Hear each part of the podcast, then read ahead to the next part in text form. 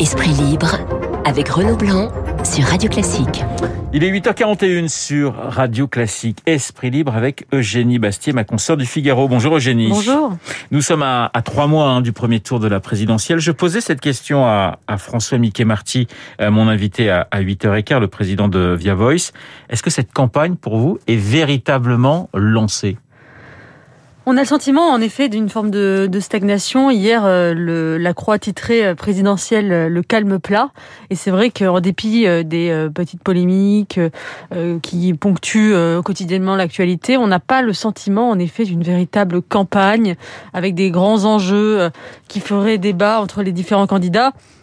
Bon, d'abord, c'est vrai que la campagne sera véritablement lancée quand, lorsque le président de la République, Emmanuel Macron, entrera véritablement euh, dans la danse. Euh, et on n'a pas connu finalement euh, cette, cette hypothèse du président candidat depuis dix ans, de la, campagne de de 2012 et, et, et en effet on, on attend véritablement l'entrée d'Emmanuel Macron pour que la campagne démarre et évidemment il y a cette question du, du Covid qui cannibalise le débat public. Toujours mettre des horloges en quelque sorte l'épidémie aujourd'hui. Enfin, l'épidémie n'est pas maître des horloges, parce que c'est ceux qui décident que l'épidémie euh, est, est, centrale dans le débat et qu'elle euh, qu'elle devient le maître des horloges, qu'ils le sont véritablement. Et aujourd'hui, l'épidémie de Covid est en quelque sorte instrumentalisée pour geler la présidentielle, la campagne présidentielle. Euh, évidemment, ça sert Emmanuel Macron. Euh, il aurait tort d'ailleurs de s'en priver, puisque ça lui a réussi beaucoup. On voit que les sondages des dernières semaines ne font que montrer, sinon la stabilisation, l'augmentation de sa base électorale. Et donc le, Covid cannibalise véritablement les enjeux de la présidentielle. Et on est assez frappé en, réalité de voir que les grands enjeux qui structurent habituellement le débat euh, ne sont pas présents, alors même que la présidentielle est euh, là l'élection reine euh, en Ve République, l'élection où finalement les Français décident collectivement du sens à donner à leur pays tous les cinq ans. et les grands enjeux ne sont pas là quand on prend, on prend, par exemple les grandes peurs qui structurent le débat public, que ce soit les peurs justifiées ou pas, le grand remplacement, le grand réchauffement ou le grand déclassement, vous savez le, changement climatique, la peur de l'immigration massive ou euh, la désindustrialisation le déclassement économique, ces enjeux-là sont très peu présents dans le débat public. De même pour la question euh, de l'éducation, dont elle peine, elle peine à s'imposer. Hier, euh, Éric Zemmour a fait des propositions pour l'école Personne n'a véritablement réagi. Euh, on a retenu euh, l'idée de la blouse euh, à l'école, ce qui me paraît assez anecdotique. On a préféré parler des petites phrases qu'il a lancées aux journalistes. on voit bien que les grands enjeux ont du, du mal à s'imposer dans cette campagne. C'est en, raison de la crise du Covid, mais aussi en raison d'un écosystème médiatique euh, qui, est dicté par les réseaux sociaux, les chaînes d'infos continues, qui font que les grands enjeux ont du mal euh, à se structurer, à s'imposer. Euh, Eugénie, quelle est pour vous la, grande ou les grandes inconnues du, scrutin aujourd'hui, à trois mois du premier tour? Pour moi, la grande inconnue va être euh, effectivement euh, l'abstention euh, et la léthargie post-Covid des Français. Est-ce que il y avait un conseiller d'Emmanuel Macron qui disait dans le JDD, on sait comment vote un pays en colère, on ne sait pas comment vote un pays fatigué. Et je crois que c'est assez ça, ça la grande inconnue. On a, on a, on ne sait pas finalement si cette crise du Covid ou des enjeux assez techniques et sanitaires ont occupé le devant de la scène pendant quasiment deux ans, vont se traduire politiquement. Est-ce que ça va être une démobilisation radicale des électeurs, comme on l'a eu pendant les élections régionales? Est-ce que ça va être au contraire un réflexe? pas tout à fait le même quand même. Tout à fait, bien sûr. Ou est-ce que ça va être un réflexe légitimiste en faveur de la continuité et donc du président Emmanuel Macron par peur justement du changement en temps de crise? Ou est-ce que ça va être un vote euh, de colère, de rejet de type populiste. On ne sait pas en réalité comment va se traduire cette espèce de, léthargie qui gagne le pays euh, suite à cette longue, longue, longue crise du Covid qui n'en finit pas. 40% des Français n'auraient pas, n'auraient pas encore fait leur, choix. C'est un, alors c'est ce que disent à peu près tous les instituts de sondage. On est entre 35 et, 45% lorsqu'on les écoute en disant voilà, aujourd'hui on a presque un Français sur deux, pas tout à fait, qui ne, ne sait pas encore pour qui il va voter, si il va aller voter d'ailleurs. Tout à fait, et c'est ça le, grand enjeu de cette présidentielle, c'est euh, la mobilisation ou pas de ces, de ces abstentionnistes, de ces indécis. Euh, et euh, encore une fois, est-ce que est-ce qu'ils vont est-ce qu'ils vont se saisir du vote contestataire que peut offrir, par exemple, Marine Le Pen, Éric Zemmour ou euh, Jean-Luc Mélenchon pour exprimer un rejet, une colère? On peut penser notamment à ceux qui grossissent les manifestations d'antivax. Ou est-ce qu'ils vont se désintéresser totalement de la politique en disant de toute façon ça ne sert à rien, le populisme on a déjà essayé, Marine Le Pen n'arrive jamais au pouvoir, etc., etc. c'est la grande inconnue. Est-ce que, est-ce que le vote contestataire va ou pas euh, être une le gourdin, vous savez, dont se sert le, le, le, peuple pour taper sur les élites, ou est-ce que euh, finalement euh, il y a une telle léthargie, une telle fatigue démocratique que ce gourdin va être euh, remisé à la cave? Et surtout, il y a aussi cette, cette proportion pas tout à fait, pas si anecdotique que, que, cela, de Français qui au dernier moment vont aller voter, hein, vont aller voter, mais qui vont hésiter jusqu'au dernier moment. C'est-à-dire que quel, quel bulletin je, je, je mets dans l'urne, c'est vrai que ça complique la, la, tâche des, des, des, candidats et c'est une proportion qui augmente de, de, à chaque élection finalement. Oui, tout à fait, parce qu'il n'y a plus, et ce que montrent les sondages et les sondeurs de, de sondage en sondage, c'est qu'il n'y a plus véritablement d'affiliation partisane et d'attachement véritable à une famille politique. Et ça, c'est vraiment un processus de fragmentation démocratique très puissant. Euh, on, sait, on sait qu'autrefois, voilà, le, il y avait notamment par exemple le Parti communiste qui euh, qui a qui, qui attaché le qui, s'était attaché le, vote euh, populaire, le vote ouvrier de façon très très durable, de façon presque traditionnelle. Aujourd'hui, il y a peut-être juste une candidate qui a un socle comme ça enfin même deux candidats qui ont des socles comme ça très très attachés, c'est Emmanuel Macron et Marine Le Pen. On sait que Marine Le Pen, par exemple, Éric Zemmour n'a pas réussi à la tuer politiquement parce qu'elle a une forme de, elle a un électorat qui lui est fidèle, euh, qui est attaché finalement à cette famille politique. Mais sinon, c'est vrai qu'il y a un gros flottement, notamment dans la jeunesse, où euh, moi je suis assez frappée de voir à quel point les jeunes aujourd'hui euh, sont euh, désaffiliés politiquement. Euh, et d'ailleurs, ils se, on voit par exemple, il y a, il y a le succès d'une de cette appli, je sais pas si vous avez entendu parler, Elise, oui. la, le de la présidentielle où vous rentrez quelques données et on vous dit pour qui il faut voter, euh, enfin pour qui vous êtes le plus susceptible d'aller voter. Et on sent bien que c'est un succès parmi la jeunesse parce que il y a une sorte de désaffiliation. Les jeunes ne savent même pas du tout pour qui voter et ils ont besoin finalement d'une appli d'algorithme pour les aider à se guider parce qu'ils n'ont plus justement euh, c'est ces filiations politiques, cet héritage euh, de formation qui pouvait les conduire à adhérer à tel ou tel parti. Alors il y a la question, euh, Eugénie, euh, des parrainages. Hein. Elle se pose finalement à, chaque élection. On a toujours des candidats qui disent il faut revoir le, système. Je rappelle qu'aujourd'hui il faut bien sûr 500 signatures, mais que on sait pour qui les élus. Enfin, on connaît le nom des élus qui apporteront leur soutien à tel ou tel candidat. Est-ce que vous pensez très franchement que Mélenchon, Zemmour, voire Le Pen auront des problèmes pour obtenir leurs 500 signatures. Et, qu'est-ce que ça dit de notre démocratie? Moi, je pense qu'il faut prendre cette question des parrainages au sérieux. Euh, ce n'est pas une comédie. Euh, on a aujourd'hui, on assiste finalement à un décalage grandissant entre euh, le vieux monde politique et partisan, qui est celui notamment des élus locaux qui appartiennent aux familles politiques traditionnelles, notamment euh, le PS par exemple, euh, et euh, les Républicains, et finalement ce nouveau monde populiste qui qui justement joue sur la désintermédiation c'est-à-dire l'idée d'un contact direct entre le tribun et le peuple, qui n'a pas de relais forcément d'élus, de corps intermédiaires, et, euh, et on a un décalage entre, entre ce vieux monde politique et ce nouveau monde politique populiste, qui se traduit justement par cette, euh, cette absence de parrainage, euh, ce filtre finalement de l'ancien monde qui ne colle plus finalement à cette recomposition politique en cours. Anne Hidalgo, par exemple, qui fait 3% dans les sondages, voilà, n'a aucun problème pour avoir 500 signatures, alors que Jean-Luc Mélenchon, euh, Éric Zemmour et Marine Le Pen à eux 3 c'est plus de 35% pratiquement voilà, euh, des, des, voix. On aurait, aurait, des difficultés, je mets aurait. Typiquement, c'est, voilà, on voit bien qu'Anne Hidalgo, qui a plus de, je crois, 2000 signatures,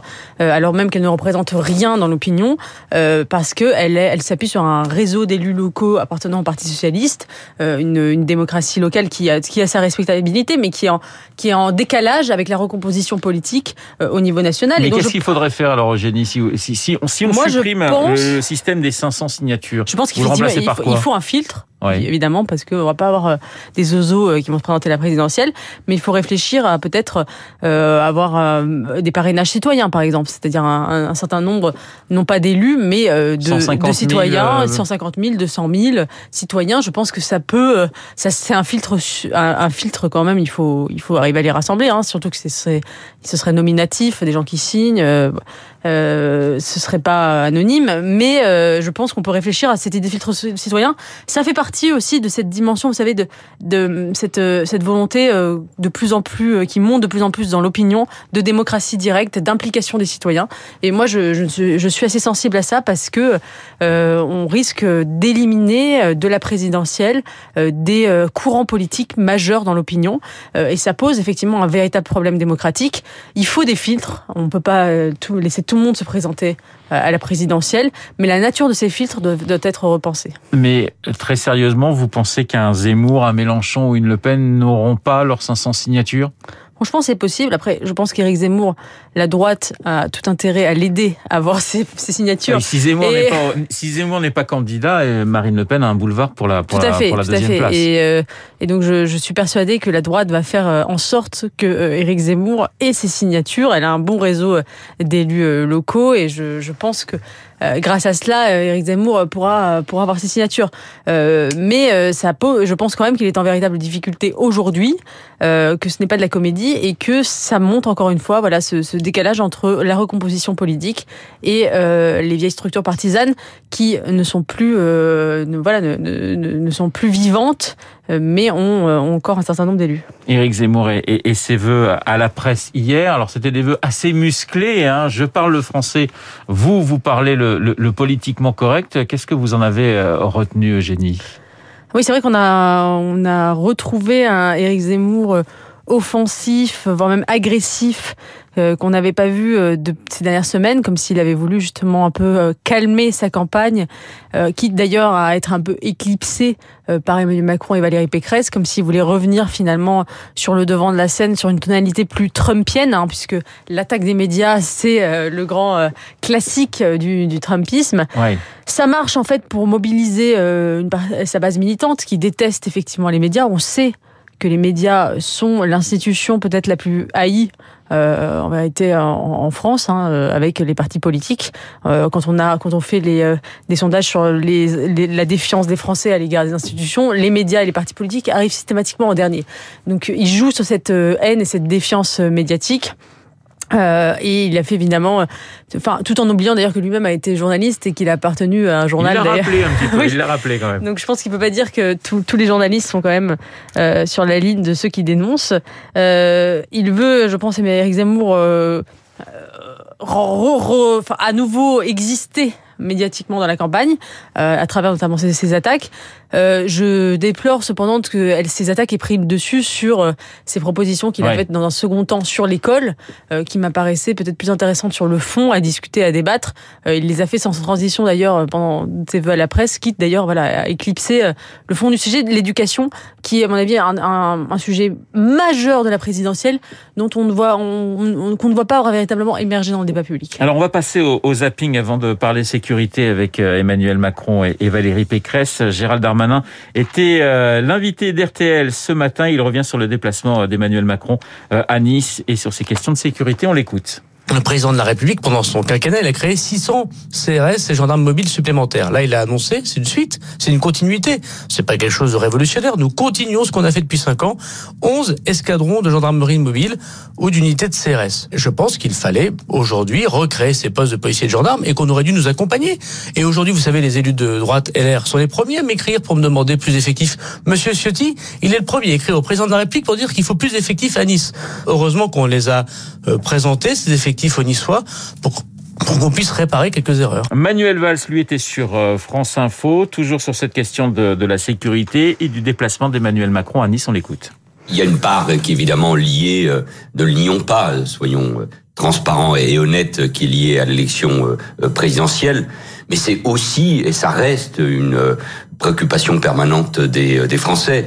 L'idée que tout est une réussite ou que rien n'a été fait avant, ou que tout est fait aujourd'hui, ça me paraît pas juste, mais dire que c'est un échec total, que euh, il n'y a pas de réussite sur ce sujet-là, n'aurait euh, aucun sens. Alors 15 milliards, hein, on a sorti le chèque hein, du côté d'Emmanuel Macron, 15 milliards pour la sécurité, euh, sauf qu'effectivement tout ça ne pourra rentrer en, en, en compte qu'après l'élection présidentielle. La sécurité, euh, c'est un thème que, que souhaite euh, développer euh, euh, Valérie Pécresse. Elle veut amener Emmanuel Macron sur sur ce thème, mais on a le sentiment que bah, Emmanuel Macron n'est pas complètement euh, contre le fait de parler de sécurité aujourd'hui face à la, à la candidate de la droite.